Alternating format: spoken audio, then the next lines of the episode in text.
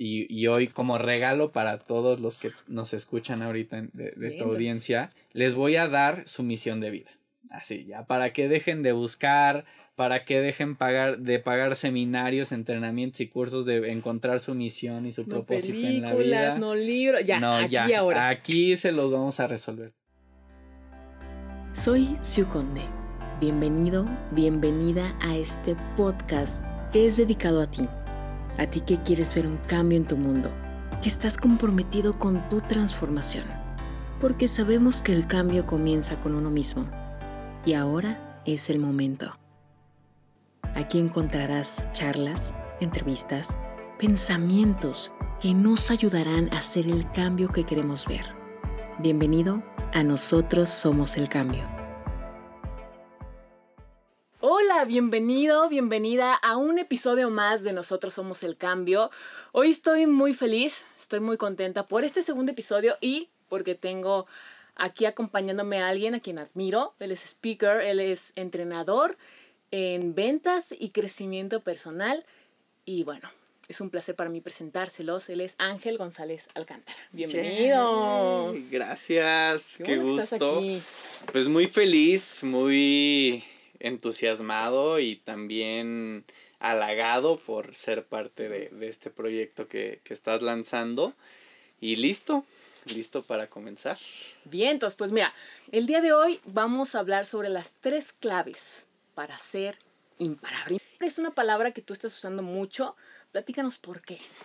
Fíjate que mm, ya tiene un rato que llevo trabajando en el crecimiento personal, que estoy dedicándome a esa parte específicamente.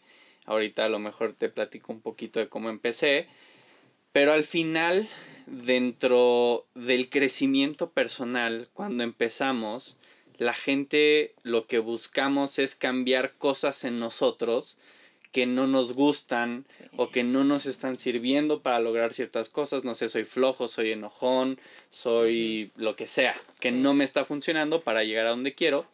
Y es ahí, es ahí donde empecé a detectar que esa era la primera razón por la cual la gente no cambiaba y tenía resultados. Porque cambiar desde resisto algo, desde no me gusta esto, genera carga, genera muchas cosas que te impide, que es como si pusieras una barrera antes de siquiera iniciar. Entonces, en ese proceso, eh, me di cuenta que había una exigencia muy fuerte a ser perfectos. Sobre todo si vas a ser imagen pública, si vas a ser líder de un equipo, de una empresa, de familia, eh, en, en, general, tener una posición de liderazgo exige como perfección tanto de nosotros mismos como de otras personas hacia nosotros. Entonces ahí fue donde dije, sabes qué, eh, ya vamos a cambiar eso de tratar de ser perfectos, que no nos ha servido para mucho, nunca lo vamos a lograr.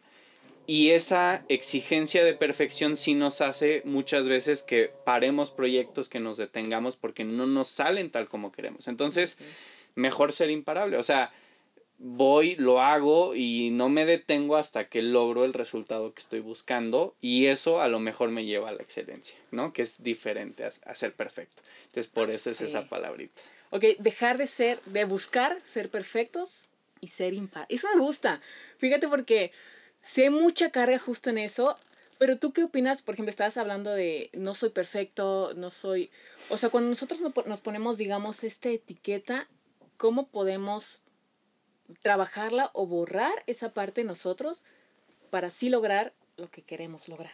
Sí, mira, lo que pasa es que hay una diferencia entre ser perfecto y ser excelente. Ser perfecto implica una carga emocional negativa de no me gusta esto que soy. Y ser excelente implica reconocer que hay fallas, ¿ok? Reconocer que no todo va a salir siempre como tú quieres, que a lo mejor no eres la persona más hermosa del mundo, que no eres el del mejor carácter, el del más bonito, ¿no? Pero que sí puedes ir mejorando ciertas cosas, puliendo ciertas cosas para acercarte cada vez más a esa versión de ti que te puede ayudar a lograr lo que quieres. Entonces, eh, cómo quitarte la carga de tratar de ser perfecto. Por ejemplo, las mamás, ¿no? Quiero ser una mamá perfecta. Y entonces, antes las mamás perfectas eran las más estrictas.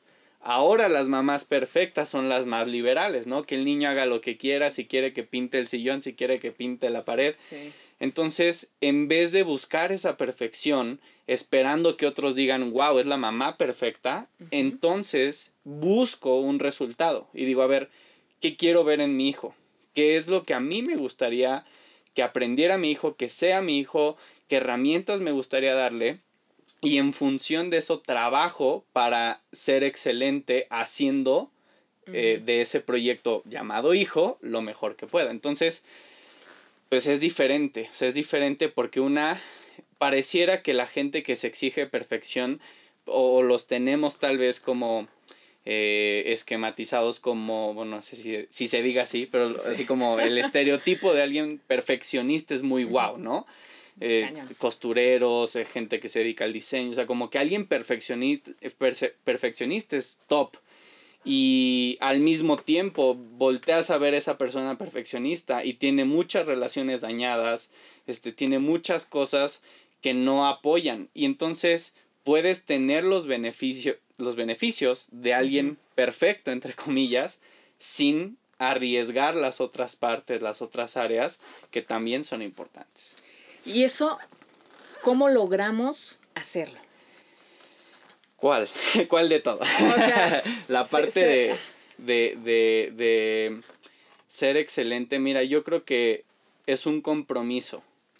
Es un compromiso eh, de estar consciente de que todos los días tienes que usar tu voluntad para algo. Justo de camino para acá estaba platicando con una amiga y socia eh, y le platicaba que me di cuenta que durante meses estuve como en piloto automático. Y entonces, pues haces las cosas, a lo mejor te va bien, haces esto, haces lo otro, o sea, haces tu rutina de lo que tienes que hacer todos los días para seguir avanzando, pero estás en piloto automático y la diferencia a cuando prendes el, manual, ¿no? el, botón de manual y ahora tú tomas el control y ahora tienes que estar consciente de cada movimiento, por qué estás haciendo esto, por qué digo lo otro, para qué, qué propósito tiene. Entonces toma una fuerza mucho más grande y ahí empieza la búsqueda intencional de la excelencia. O sea, ya no es lo hago simplemente en piloto automático, sino que ahora que estoy consciente de cada cosa que estoy haciendo, voy a buscar expresar lo, mejor de mí en esto, que a lo mejor es muy pequeño, pero habla de quién soy yo. Sí. Uy. es que es muy común que, que, vivamos en piloto automático porque creo que nadie nos salvamos. hay tiempos donde yo siento que, híjole, me pasé no sé cuántos meses en piloto automático y sé qué estoy haciendo, ¿no? Sí. Pero vamos a hablar de estas tres, justo esas tres claves que tú nos vas a decir para poder lograr ser imparable o para ser imparable, no poder lograr, para serlo. Exacto. Em, fíjate que tiene que ver con tres pilares. Si te fijas, eh, por ejemplo, los tripies de como la camarita, ¿no? Que, está ahorita grabándonos, tiene tres patitas. Y estos tres pilares funcionan como cada una de ellas. Quiere decir que si tú le quitas una de estas patitas, se cae. No importa cuál sea. Si no trabajas una al nivel de las otras, se o se desbalancea o igual va a terminar cayéndose. Entonces, estos tres pilares me di cuenta que eran fundamentales porque eh, finalmente te ayudan a tener una vida de constante crecimiento y evolución, que ahorita vamos a hablar de ese tema. Pero el primer punto y el que yo creo que es el, más importante es el tema de ventas, ¿ok? El, primer punto para tú poder ser imparable es aprender a vender. Porque no importa qué hagas, no importa qué te dediques, no importa eh, tus sueños, vas a tener que vender algo. Y ventas y incluso abrir negocios o emprender en lo que tú quieres, si quieres ser pintor, si quieres ser escultor, lo que sea, tienes que vender. En algún momento para poder comer, para poder darle algo digno a tu familia, tienes que vender. Entonces, he visto que la mayoría de personas se atoran en ese proceso. Y te platico cómo empecé un poquito yo en este tema de las ventas. Más o menos hace 10 años eh, hubo una crisis familiar eh, eh, en mi casa y tuvimos que empezar a vender de todo, ¿ok? A mi papá le iba muy bien, pero un día hubo recorte de personal, trabajó más de 25 años para empresas, hubo recorte de personal, nos quedamos en la nada y mi hermano y yo empezamos a vender de todo. Vendimos pavos en Navidad, me acuerdo de ir a uno de estos mercados en, de los que se ponen sobre ruedas, abrir la cajuela y a vender pavos. ¿Pero pavos, pavos vivos o pavos? No, no, no, no. no. Oh, pavos, ya cocinaditos, sí, ¿ah? Sí, pavos ya, ya, para meter al horno, ¿no? Prácticamente. Entonces eh, vendimos esos, vendimos galletas, vendimos planches para el cabello, vendimos zapatos, vendimos de todo y ahí me di cuenta que en poco tiempo pudimos generar lo que tal vez a mucha gente le tomaría toda una vida corporativa en general. Y entonces yo dije, en dos meses más o menos generamos 40 mil pesos. Y hoy en México, ¿cuánta gente gana 40 mil pesos en un empleo, ¿no? Entonces, ahí me di cuenta que era un buen vehículo. Ya, pasó, se combina con que mi hermano y mi cuñada se, embarazan inconscientemente, no sabían, de repente la noticia y pues a movernos mucho más. Y ahí me di cuenta, ahí me empezó a gustar el dinero. O sea, ahí, ahí fue cuando dije, sí quiero tener mucha lana, sí quiero que este sea un camino para mí, pero fue un choque, porque yo antes de eso, mientras estaba estudiando la preparatoria, estudié masajes, estudié Reiki, ¿no? Todo lo que significaba ser un terapeuta para ayudar a la gente a sentirse mejor.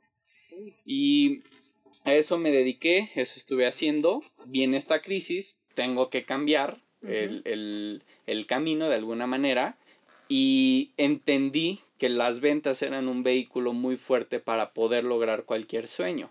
Sin embargo, algo que siempre platico es que el mundo de los negocios, el mundo de las ventas, es algo que está fundamentado en un principio 80-20. ¿Qué es esta ley 80-20? El 80% de las personas que emprenden, que arrancan un negocio, lo más seguro es que van a fracasar en los próximos 1 a 3 años. Entonces imagínate que yo te digo, oye, eh, vamos a emprender, vamos a hacer un negocio, vamos a vender, a dedicarnos a vender algo y que hay un 80% de probabilidades que fracasemos. Es lo mismo que si yo te digo, ¿sabes qué? Te invito a un viaje a Dubai, todo pagado, vámonos en un avión privado, pero antes de subirnos al avión, te digo, oye, hay un 80% de probabilidades que el avión se caiga. Ok. O sea, como que ya el viaje sonaba muy bien, todo pagado suena muy bien, pero ya la, ya la piensas dos veces. Y es lo que a veces no decimos. Todo el mundo cree muy cool, ¿no? Y ahorita está muy de moda. Hay que emprender y, y, y ser empresarios del siglo XXI y todas estas cosas. Pero realmente implica ese riesgo. O sea, hay un 80% de seguridad que te va a ir mal, que vas a fracasar, que vas a terminar no solo quebrado financieramente, sino quebrado emocionalmente, quebrado en tus relaciones, porque a veces cuando emprendes pues, te peleas con todo mundo. Y esa es la historia para la mayoría de gente. Entonces, no logran lo que quieren porque no saben vender.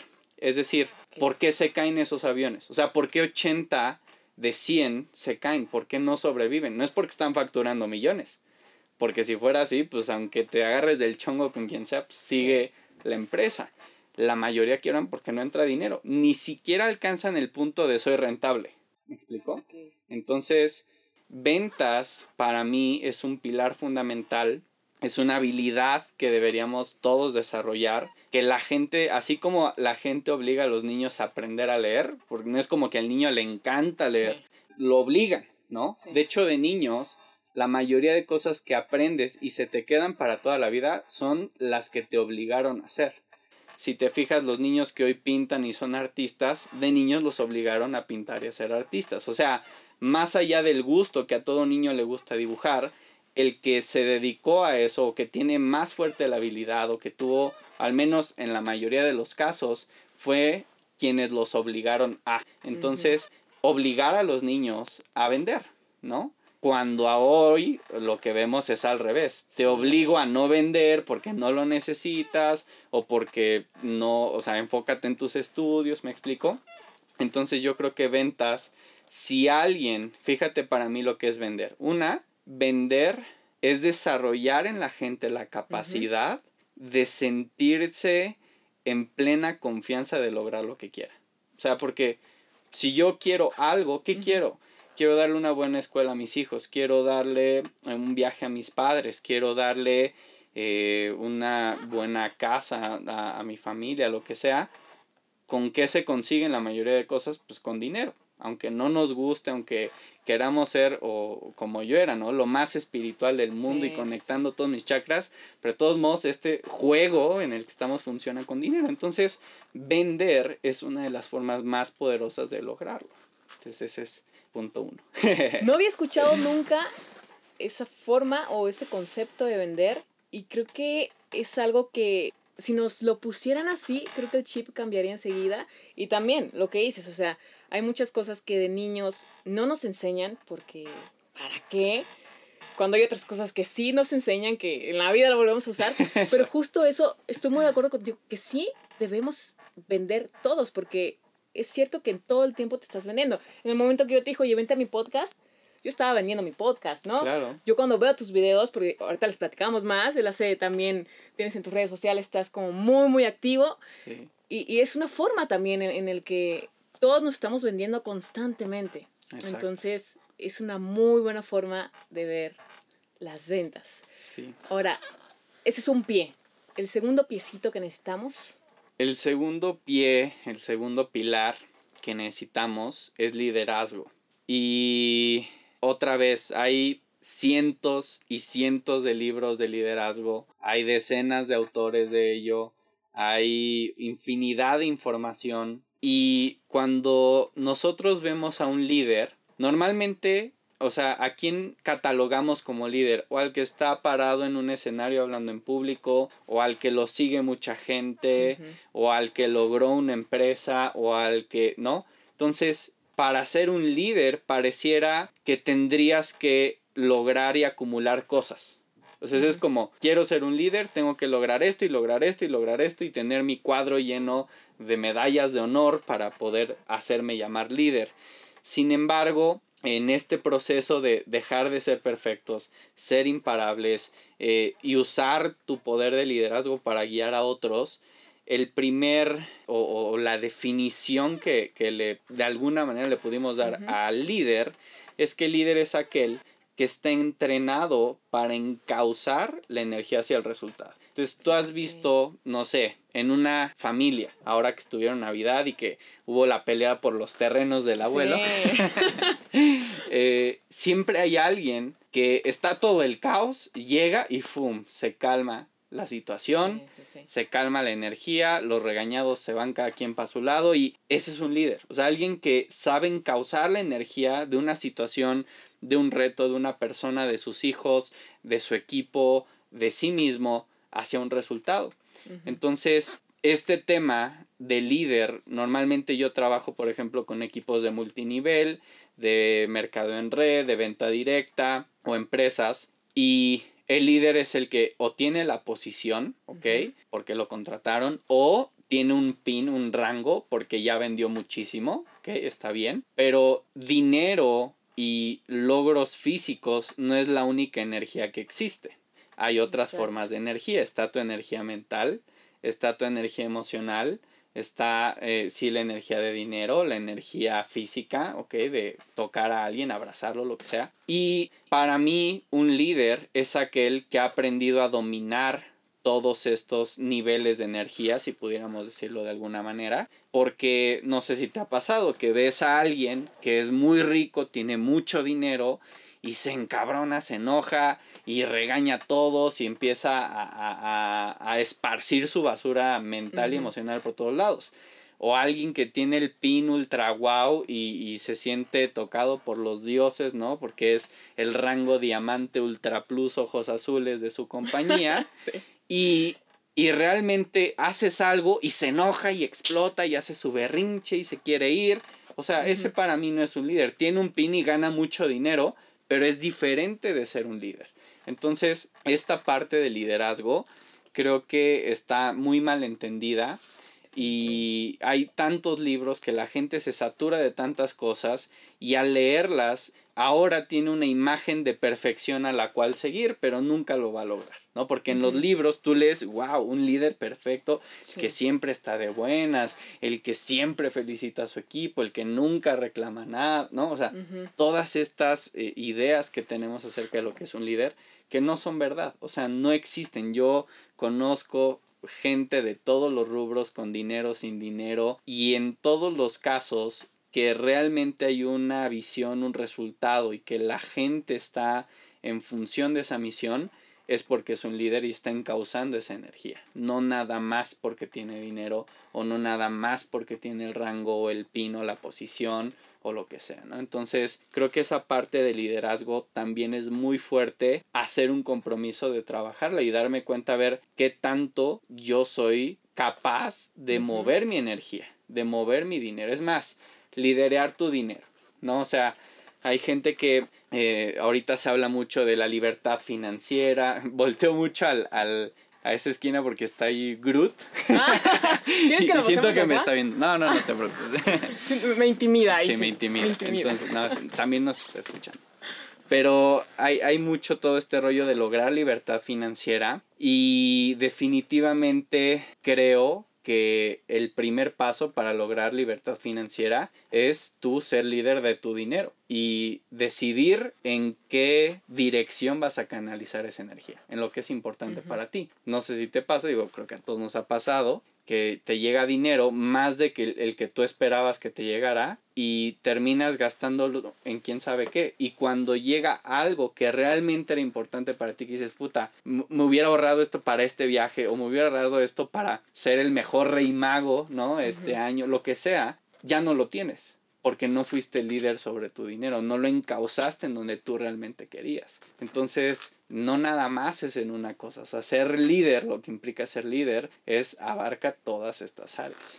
En mi experiencia de lo que me pasó, ahorita ya estoy me falta mucho todavía, pero, pero ya estoy siendo esa líder en diferentes partes de mi vida, porque no es nada más el dinero, no es nada más la parte profesional, ¿no?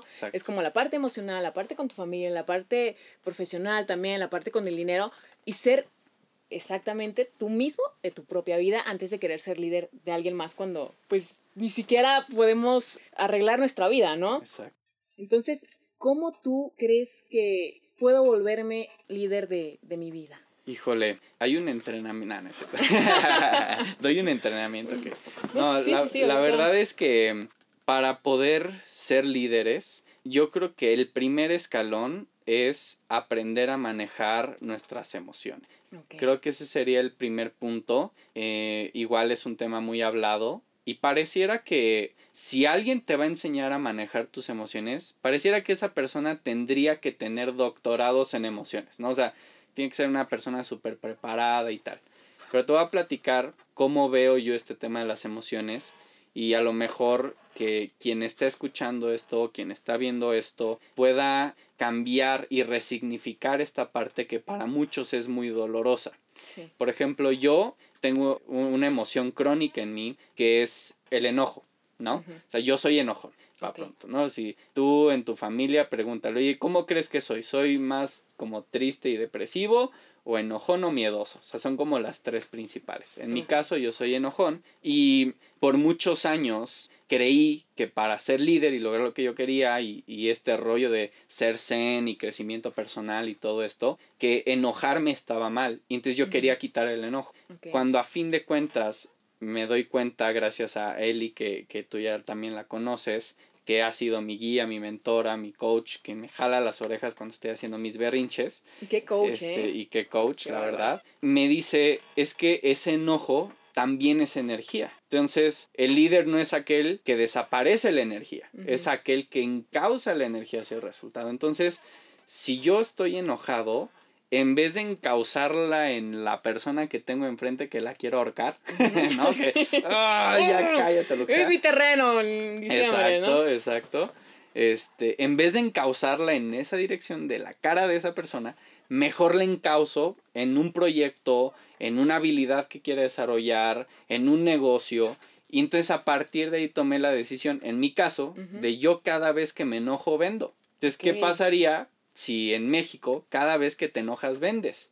Ah, hoy a lo mejor sería otra realidad financiera, ¿no? Oye, pero, pero aquí, por ejemplo, si yo estoy enojada y me pongo a vender, digamos, esa energía de enojo o, o ese intento de vender va a chocar, ¿no? O, te estás refiriendo a ese enojo, en vez de yo estarlo sintiendo y enojándome, bla, bla, bla, me voy a poner a vender porque eso es lo que me gusta. Y ahí se cambia la energía. ¿Cómo podemos entender esta parte? Sí, yo lo veo como, imagínate que tú eres una fuente de energía enorme y cuando tú decides enfocar esa energía, simplemente es como ponerle un canal, un tubo que va a encauzar esa energía en algún lado. Ahora, pareciera o lo que hemos eh, escuchado es que el enojo es negativo, que es malo, que es energía ahí. No, el enojo es poder reprimido, ¿ok? Y entonces, como no te puedo, o sea, cuando te enoja alguien es porque, porque lo quieres cambiar y no puedes, en la mayoría de los casos. O sea, quiero que deje de hacer esto, quiero que deje de pensar así, quiero que me haga caso y no puedo. Entonces, como no puedo, me enojo y, y, entonces salen los gritos a ver si con eso puedo. ¿Me explico? Entonces es poder contenido, no es ni bueno ni malo, es simplemente energía. O sea, no, eh, imagínate una fuente, ¿qué, ¿qué parte de la fuente o del agua que saca la fuente es la negativa y la positiva? Es indistinta, me explico, no lo puedes distinguir. Cuando tú encausas, es, ya siento ese enojo, ya siento esa energía, aún con ese enojo, voy y hago lo que sé que me ayudaría a lograr mis metas. En mi caso es vender, en el caso de alguien puede ser pintar, en el otro caso puede ser hablar, ¿no? Hacer un podcast. En el otro caso puede ser escribir. En el otro caso correr, ¿no? Si mi meta es hacer ejercicio, voy y, y, y, y canalizo mi enojo hacia eso. Te decía que la mayoría de gente cree que alguien tiene que tener muchos estudios para las, en, en, las emociones para poder enseñarte, pero las emociones son esta como los residuos que quedan después de una experiencia negativa. Es la basura emocional, literalmente. O sea, tus emociones negativas, por ponerles una etiqueta, son esta basura mental y emocional. ¿Qué hace tu cuerpo cuando comes? Toma lo que le sirve para crecer, lo que no. Bye. Bye. ¿Qué hace tu ser? Tu ser, quien eres tú, va experimentando en la vida, se alimenta de lo que le sirve para crecer y lo que no te sirve, ¿qué deberíamos de hacer? Bye. Pero la mayoría de, nosotros no lo hacemos. Nos quedamos con las dos, con lo que nos sirve y con lo que no nos sirve también. Lo vamos guardando, se va haciendo como una olla de presión hasta que exploto y te lo reviento en la cara. Entonces, ¿qué es esta parte de, del enojo y, y de las emociones? ¿Y por qué digo que es tan simple? Porque así como una mamá va y le enseña a sus hijos a ir al baño, o sea, la mamá no necesitó seis doctorados en ir al baño, para enseñarle a sus hijos a desechar lo que no les sirve o, su basura física. Lo mismo las emociones. Tú puedes enseñar a cualquier persona que eso que sientes, basura, ¿no? De alguna manera es energía que no le va a servir y que la puede canalizar algo que no daña a nadie. Entonces, son ciertos eh, retos de estar conscientes, obviamente que requiere otra vez mucha voluntad, de estar consciente de ver, no le voy a reclamar, no le voy a reclamar y no reclamar, porque hay veces que vas y, y dices, voy a reclamar, no voy a reclamar, no voy a reclamar y a la mera hora te reprocha algo y pum, ya te enganchaste y ya vale. O como las novias, ¿no? Que, ¿qué tienes? Nada, nada, no tengo nada y en cualquier momento, pero tú te acuerdas tal fecha y ahí está. Exactamente, entonces eh, es, un, es un tema muy fuerte para mucha gente porque finalmente eh, hemos vivido muchos retos, por ejemplo, este año pasado eh, mucha gente perdió familiares y ha estado muy fuerte el tema y como les dices, ¿no? Que eso que sientes es nada más energía, o sea, te van a mandar a la fregada. Entonces es un proceso sí delicado en el sentido de que hay que reeducarnos y entender que es, es, energía nada más. O sea, siento tristeza, pues voy, lloro, lo, lo, lo saco, lo fluyo y ya. Si me lo guardo tarde o temprano va a terminar en un lugar donde no quiero que termine. Exactamente. O sea, podríamos decir yo estoy triste y lo que hago es aceptar que estoy triste. Exacto. Y, ver la forma, digo, llorar, tal vez escribir. Fíjate que, que eso muchas veces no lo hacemos consciente, pero justo antes, por ejemplo, de conocerte, de conocer al instituto donde yo, yo iba, donde nos conocimos, en un instituto, yo decía, es que me sirve bastante cuando estoy triste escribir. Entonces, esa era mi forma, sin embargo, digamos, lo hacía de cierta manera inconsciente, sin saber que eso me está ayudando. Pero yo estaba en una depresión enorme y lo que a mí me ayudó fue empezar a escribir poesía. Entonces, yo a la hora de escribir poesía me liberé y aparte lloré, porque también es otra de las cosas. Mm. Para que yo llore o para que yo llorara estaba muy cañón. Una piedrita, pero de mar profunda. Entonces, ok, ya tenemos ventas, primer pilar, segundo pilar, liderazgo y el tercer pilar. El tercer pilar es crecimiento personal. Okay. Y hay una diferencia aquí porque crecimiento personal ya tiene mucho que ver con seis elementos que tienes que estar cuidando, ¿ok? O que tienes que estar más bien desarrollando. Si primero viendo las palabras crecimiento personal, lo primero que te tienes que dar cuenta es que tiene que ver contigo. No dice crecimiento grupal, no dice crecimiento mundial, no dice crecimiento familiar, no. Del esposo. no, crecimiento del esposo, no. Es crecimiento personal, o sea, es tuyo, punto número uno. Y dos, hay mucha gente que creo que tiene esta bronca de cuál es mi misión, a qué vine esta vida, cuál es mi propósito y tal. Y de hecho la película que acaba de salir de Disney, de Soul, lo explica muy sencillo, pero en pocas palabras, y, hoy como regalo para todos los que nos escuchan ahorita de, de tu audiencia, les voy a dar su misión de vida. Así, ya, para que dejen de buscar, para que dejen pagar, de pagar seminarios, entrenamientos y cursos de encontrar su misión y su propósito en la vida. No libros, ya, no, aquí ya. ahora. Aquí se los vamos a resolver. Tu propósito es evolucionar, ya, a eso veniste. Ahora, ¿qué es evolucionar? ¿Cómo es el proceso y cómo poder estar lográndolo? Tiene ciertas características que tú tienes que estar consciente. Ahora, tú vamos a decir que eres poder, ¿ok? Tú en esencia eres poder. Y de alguna manera, al venir este juego de, de, los seres humanos, lo que hacemos es estar rompiendo nuestros límites al poder para cada vez experimentar más eso que somos.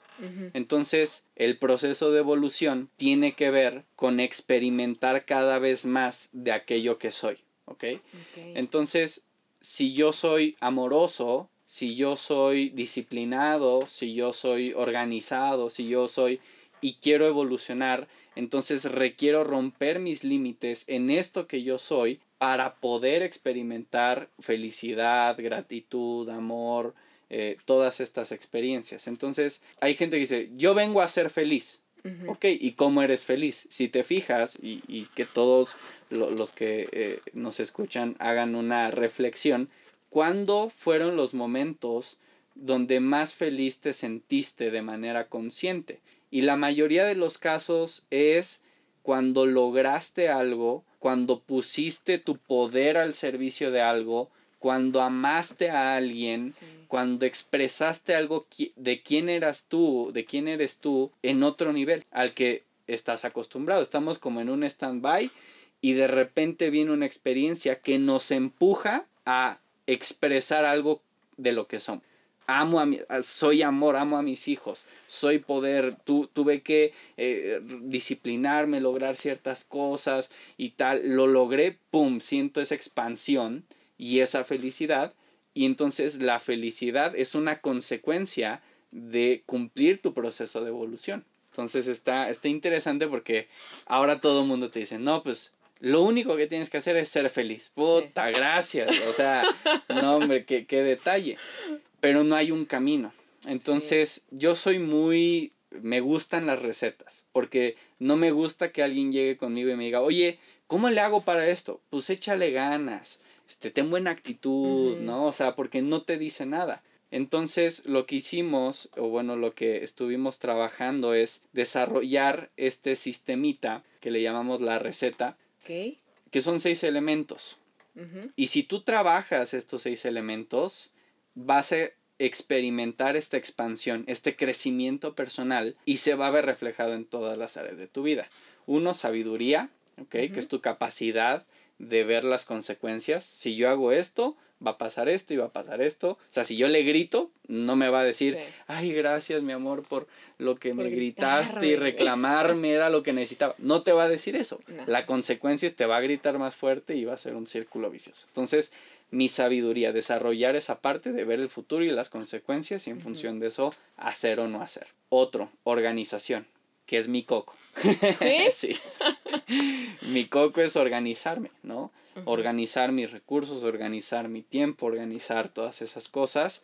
Eh, ha sido mi coco. Creo que de menos 100 que estaba, ya estoy como en un más 10. O sea, ya estoy con números negros, ya no estoy en números rojos. Pero organizarlo, o sea, organizar las cosas, organizar tu tiempo, organizar tus actividades, todo ese orden que hay que tener siguiente enfoque. La gente perdemos el enfoque muy fácil. Somos como niños en dulcería, quiero esto y luego quiero esto y luego quiero esto. Y, y, realmente eh, yo lo explico muy sencillo, porque así me lo explicaron a mí, me hizo mucho clic. Imagínate que tú quieres servir agua y entonces le prendes al, a la estufa y le apagas.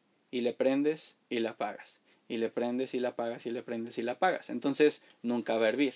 Para que algo hierva, tiene que tener consistencia, ¿ok? Entonces esa es la parte del enfoque. Luego poder, que eh, ese elemento de poder me ha estado dando con todo este inicio de año, que en pocas palabras es honrar tu palabra.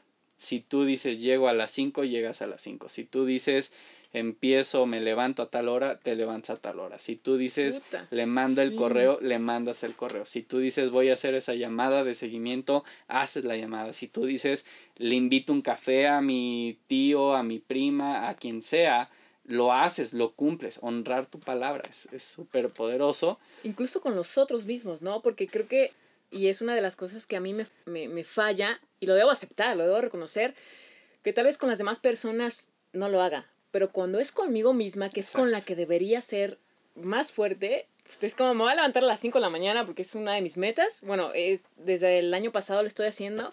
Y de repente flaqueo y de repente, híjole, me dormí a las 3 de la mañana, voy a dormir dos. No, pero si dije algo, o sea, lo cumplo. Exacto. Creo que es, creo que es un punto muy importante aquí. Sí, la verdad es que eh, a mí creo que ha sido uno de los o sea, se me tronaron los cables este año cuando me di cuenta de cuántas cosas, en cuántas cosas no honraba mi palabra, cosas tan estúpidas, tan sencillas, tan simples, pero es no honrar tu palabra. Y, y, escuché algo haciendo un paréntesis aquí eh, en un video de lo que significa la palabra hebra-kedabra, que es una palabra que escuchamos mucho en las películas de magia, ¿no? Y esta, esta palabra, Kedabra, que por cierto ahí aprendí que así se pronuncia. eso te voy a decir. Kedabra.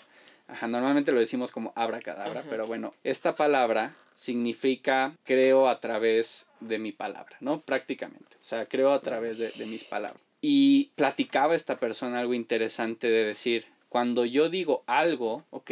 Por ejemplo, yo digo, Siu está sentada en esta silla. Lo que yo hablo corresponde con una realidad. O sea, es real que está ahí.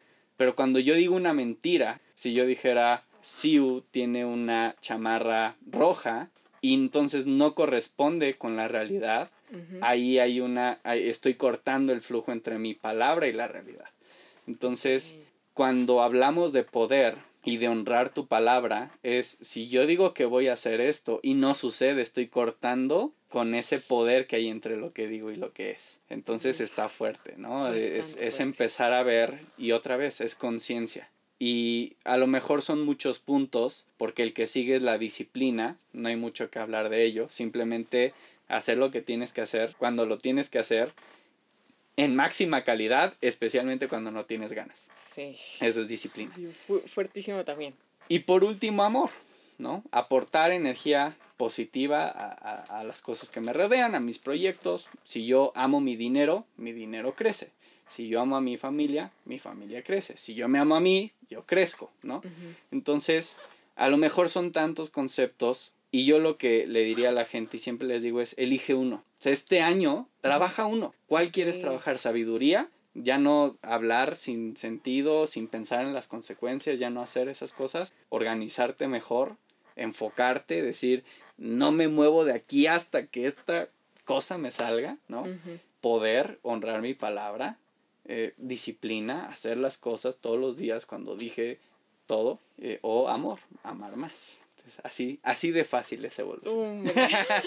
así, facilito. Así Peladita en la boca.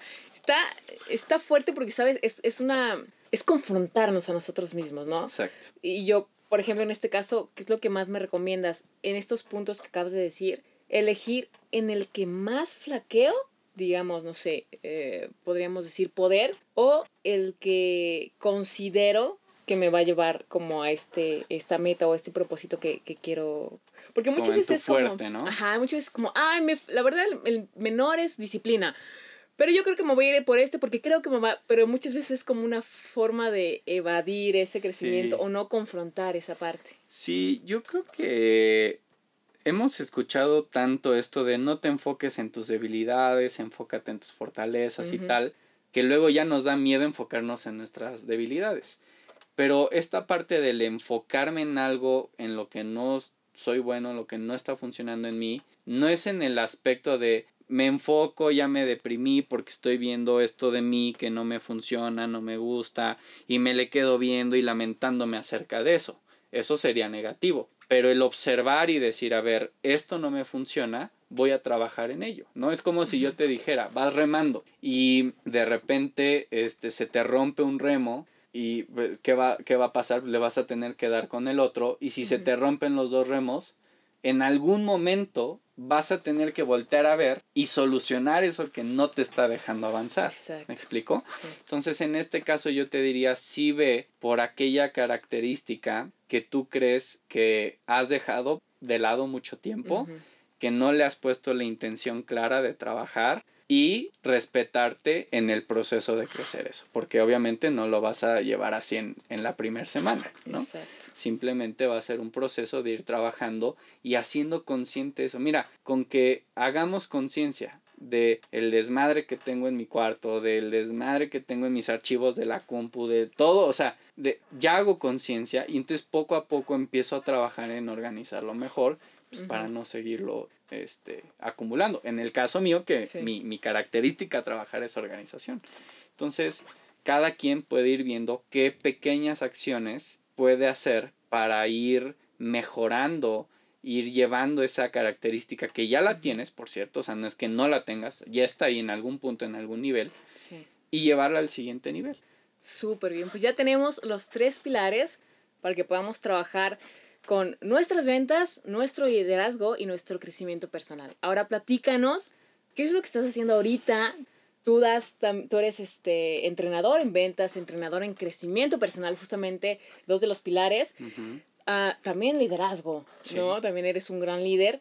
¿Dónde te podemos encontrar? ¿Qué estás haciendo ahorita para que nosotros podamos algún curso, algún entrenamiento? Sí, mira, justamente este sábado este, vamos a estar lanzando una conferencia gratuita y constantemente estamos lanzando entrenamientos para apoyar a la gente. Sin embargo, este año me voy a enfocar principalmente en el mentoreo uno a uno.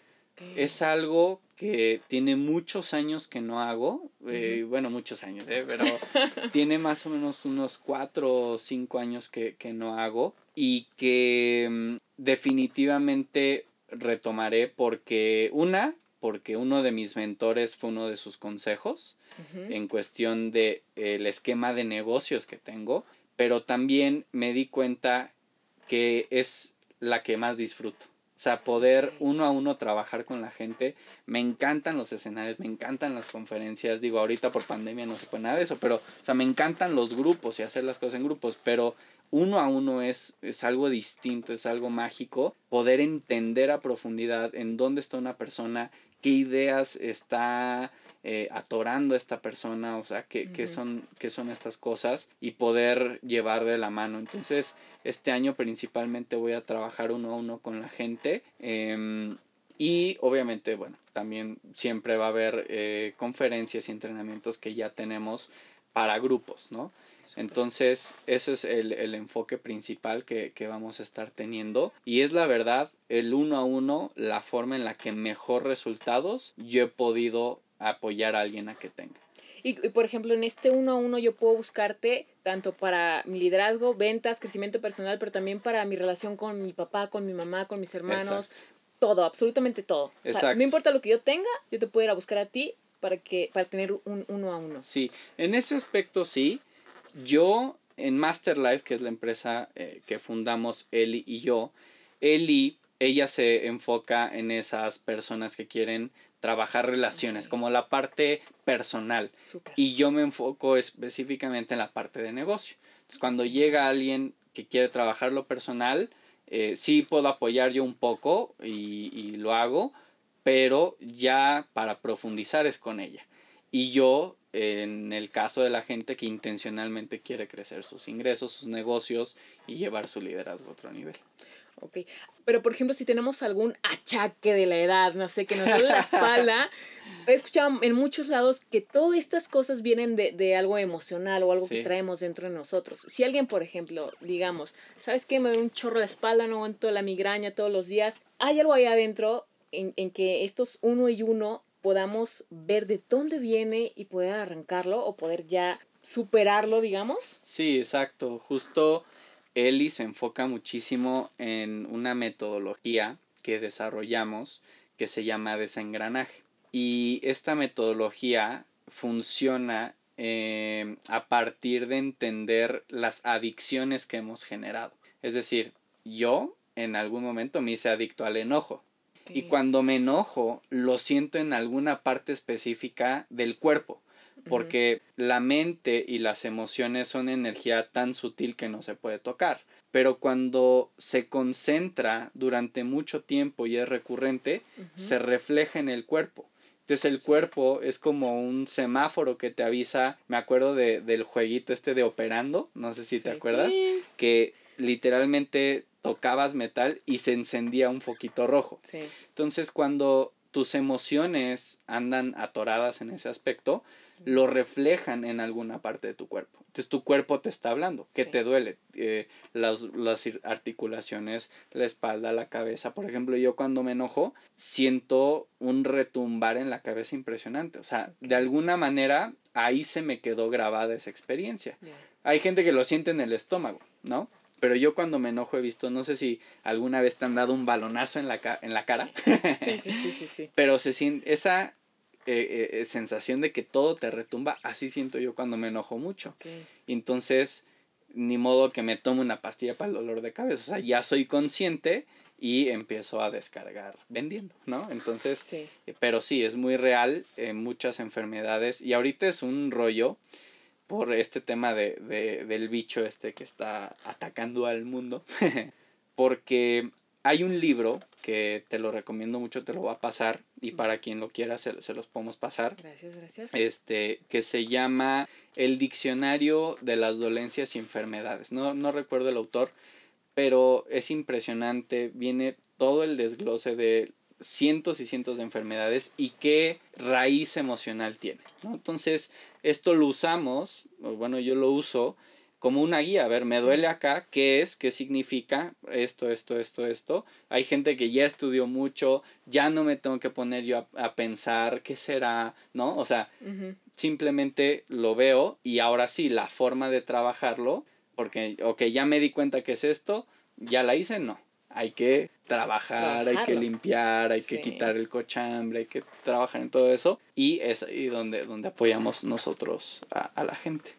Bien, entonces pues ya lo tenemos. Muchas gracias por estar aquí. Tus redes sociales, ¿dónde te puedo contactar para, para estos uno a uno, para estos entrenamientos? Sí, pueden seguirme en Instagram como ángel.goal, ok, 18. Ángel.goal 18. Y en Facebook estamos como Master Life MX. Entonces ahí nos pueden encontrar. Eh, vamos a estar subiendo mucho, mucho más contenido este año. Hubo un tiempo que nos desaparecimos un poco, pero ya estamos retomando esta parte también. Y ahí vamos a estar y además tengo otro regalo. ¡Ándale! Llegó Santa Claus.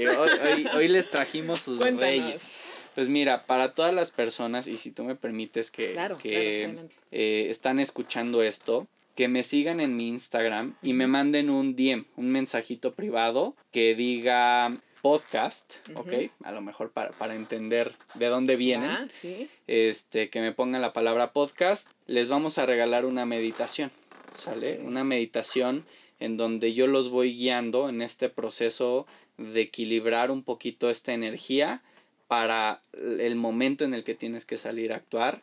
Ahorita que es inicio de año es fantástico, como que centrarte, darte unos minutos, escuchar esta meditación y permitirte sentir y conectar con esta energía que definitivamente la vamos a requerir este año porque viene duro, ¿eh? Sí. Wow, pues muchas gracias. Ya entonces, ya saben, manden por DM podcast y van a tener esa meditación que mucha falta hace. Detenerse y, y meditar, estar con uno mismo. Así que muchas gracias de verdad nuevamente por estar aquí. Ángel González Alcántara. Y pues bueno, este fue el segundo episodio de Nosotros Somos el Cambio. Gracias por estar con nosotros. Gracias.